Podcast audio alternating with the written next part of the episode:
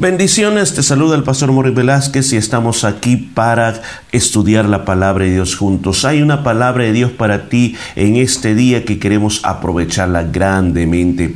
Y nos encontramos en el Salmo número 105, que si usted nos ha estado acompañando durante todos estos días, usted se ha podido dar cuenta que es un salmo que está hablando de lo que Dios ha hecho por el pueblo de Israel. Ayer hablamos un poco acerca de la historia de Israel como Dios ha estado siempre cuidando a su pueblo. Y este salmo se trata de hacer recordar la fidelidad de Dios que tiene para con su pueblo, que cuando Él promete algo, Él lo cumple, inclusive hasta si las personas se rebelan contra Dios, Dios encontrará todos los medios para que esa persona tenga siempre una relación con Dios. Pero sigamos adelante, nos encontramos en el versículo número 16, dice, trajo hambre sobre la tierra y quebrantó todo sustento del pan.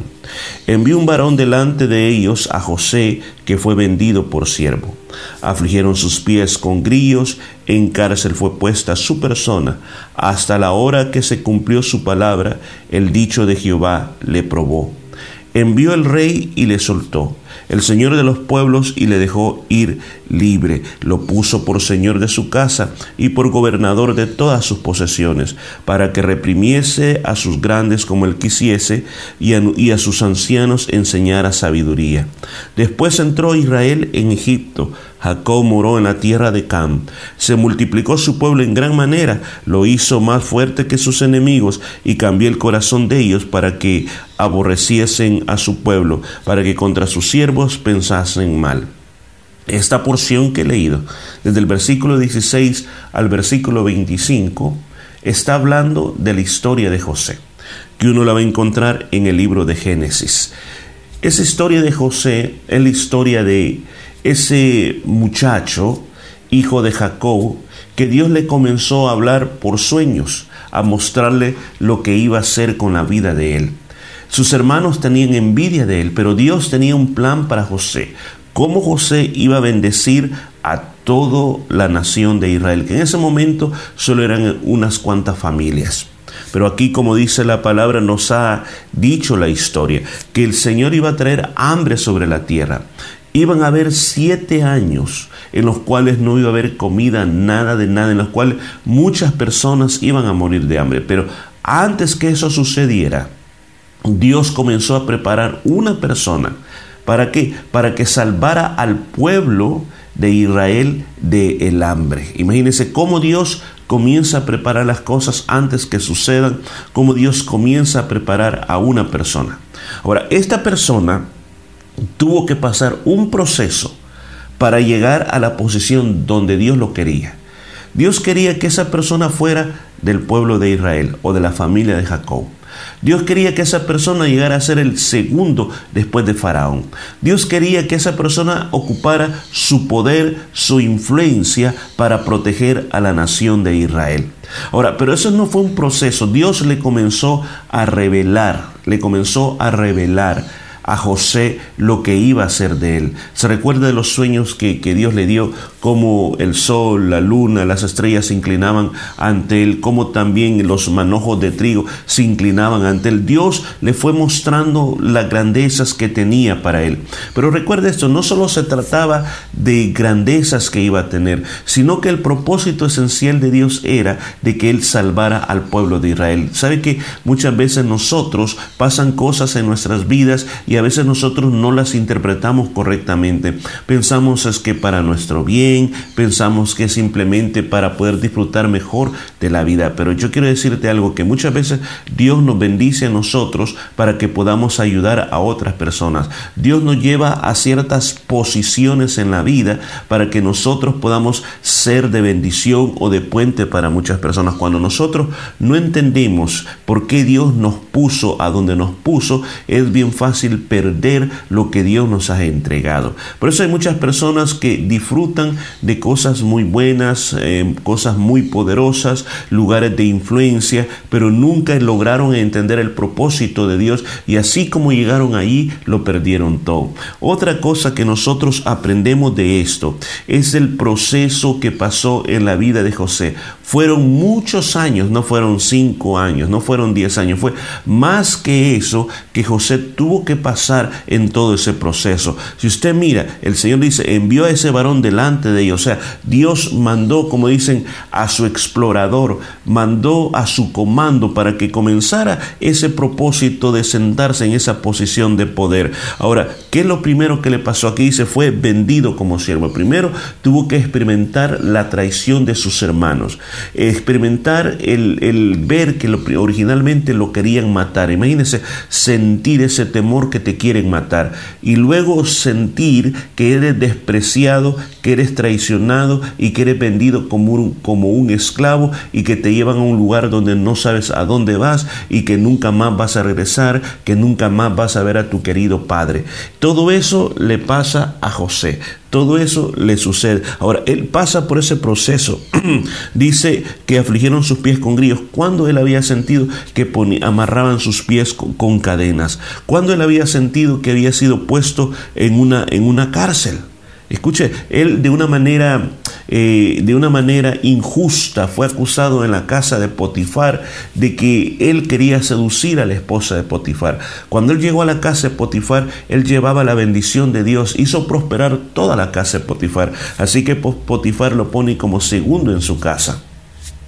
Después de esa falsa acusación, Potifar inclusive le perdona la vida porque según la ley egipcia lo que le tocaba a José era la muerte, ser muerto, ser ajusticiado, pero lo deja vivir en la prisión, una prisión especial, en una prisión donde están los todas aquellas personas que han hecho algo contra el Estado y especialmente contra los más altos eh, dignatarios. Así que en ese, en ese lugar donde, donde él está, también la bendición de Dios está sobre José y él llega a hacer que esa cárcel prospere y llegue a ser el segundo en ese lugar.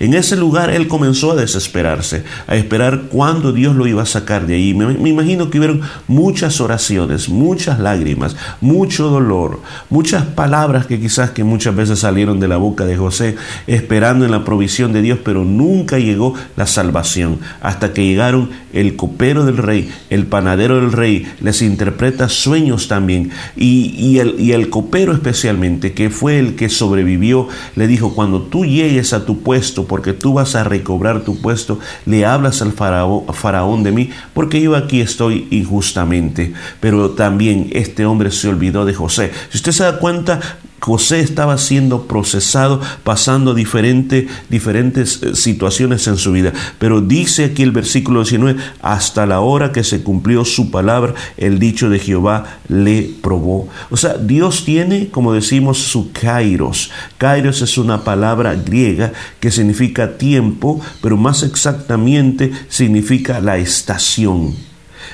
Dios tiene su propio kairos. Nosotros tenemos nuestro cronos, que es el tiempo cronológico del hombre. Nosotros tenemos la percepción del tiempo desde esta tierra, para, pero Dios tiene su cronos, lo mira desde una eternidad. Y Dios tiene una estación para nuestra vida. Dios sabía el momento exacto, el punto ideal, cuando José iba a salir de esa cárcel. Dios sabía que sus palabras iban a ser las correctas José. Dios sabía que el pensamiento de José iba a ser el pensamiento ideal para manifestarse a través de él. Y ese fue el momento que él salió. Dice que el rey lo soltó. Dice el Señor de los pueblos le dejó ir libre. O sea, la libertad de José estaba en las manos de Dios, no en las manos del copero, no en las manos del faraón. Es cuando Dios dice, aprendamos esto. Nosotros oramos y esperamos que Dios actúe ya, pero pero escuchen, no es en nuestro tiempo, no es cuando nosotros queremos, no es cuando a nosotros nos parece que ese es el momento, no, es cuando Dios dice, ahora es tu kairos, ahora es tu momento, ahora estás preparado para recibir lo que yo tengo para ti. Dice, lo puso por señor de su casa y por gobernador de todas sus posiciones. Ahora, ¿qué es lo que pasó? Él lo que sucedió fue que después de interpretar los sueños de Faraón acerca de la abundancia y el hambre, él es puesto como gobernador de Egipto. Ahora, en esa posición de poder, él comenzó a desarrollarse grandemente, dice, para que reprimiese a sus grandes como él quisiese y a sus ancianos les enseñara sabiduría. En el libro de Génesis no se nos cuenta mucho acerca de esto. Pero aquí se puede ver de que él ayudó a poner orden a todo el gobierno de Egipto. Y no solamente eso, sino que Él les compartió de la sabiduría que Él tenía, que venía de parte de Dios. Recuerde, Egipto en esta época estaba desarrollándose grandemente, eran avanzados en muchas cosas, pero lo que José sabía en Egipto no lo sabían y Dios lo usó de una manera más grande para enseñarle a ese pueblo. Ahora dice en el versículo 23, después entró Israel en Egipto. ¿Qué se refiere? Recuerda que después dice que José sus hermanos vinieron a Egipto y ahí la Biblia habla de muchas cosas que pasaron con sus hermanos. Finalmente se les reveló, les dijo quién era, los perdonó en el momento porque él entendió el plan de Dios, que Dios, él, él dice eso, digo, no tengan temor, porque yo he entendido que Dios me ha mandado, me mandó a Egipto para salvarles la vida a ustedes. Por eso no había resentimientos o deseos de venganza. O sea, cuando uno entiende el plan, a pesar de lo que ha pasado en la vida, porque puede ser que tú puedes decir, bueno, yo he sufrido mucho en la vida, me han pasado tantas cosas en la vida, pero Dios tenía un plan. Entonces, cuando tú aprendes, escucha bien, a perdonar todo tu pasado, cuando tú aprendes a ver que todo lo que sucedió en tu pasado fue para un bien en tu presente, tú le das gracias a Dios y eres libre de toda depresión. Cuando tú te pasas lamentando por lo que te hicieron en el pasado, tu espíritu se acongoja, tu espíritu se oprime y comienzan a suceder esa depresión que a veces sentimos en la vida. José puede haber dicho cuántos años yo perdí de mi juventud, pero él entendió que había un propósito para su familia que era bien importante y también lo que él ahora era, él lo aprendió solo a través de este proceso. Por eso dice que todo el, papá y todas las familias entraron a vivir a Egipto. Eh, José les dio una buena tierra, la tierra de Gosén, para que ellos estuvieran seguros y para que no pasaran ninguna, ninguna hambre. Y aún más el pueblo ahí prosperó en gran manera a tal grado, escuchen, a tal grado que se hicieron más fuertes que los mismos egipcios. Y ahí fue cuando los egipcios comenzaron a tener miedo de ellos porque estaban haciendo mucho más fuertes. Y dice que después, después de algún tiempo, vino un nuevo faraón. José murió, pero vino un nuevo faraón. La gente y todos ellos comenzaron a decir, no, esto tiene que cambiar. Y dice que oprimieron al pueblo de Israel. Y aquí comienza otra historia. Pero yo creo que vamos a parar aquí y aprendamos de lo que hoy se nos ha enseñado, la historia de José. Y el salmista la está trayendo delante de nosotros para que nosotros entendamos y veamos nuestras vidas a través del proceso de Dios. No te desanimes, Perdona tu pasado, aprende a vivir con gozo tu presente y con paz para tu futuro. Pero hoy, este día, simplemente se te pide que mire tu vida a través de los ojos de Dios. Vamos a orar, Padre. Te damos gracias por esta enseñanza de este día. Te pido que bendigas a todos los que nos están oyendo, que aprendamos a ver toda nuestra vida a través de tus ojos, a través de tu perspectiva y que aprendamos a darte gracias a ti por todo lo que has hecho. En el nombre de Jesús lo pedimos. Amén y amén. No se pierda el día de mañana. Vamos a continuar con este salmo tan precioso. Gracias por estar con nosotros y nos oímos mañana.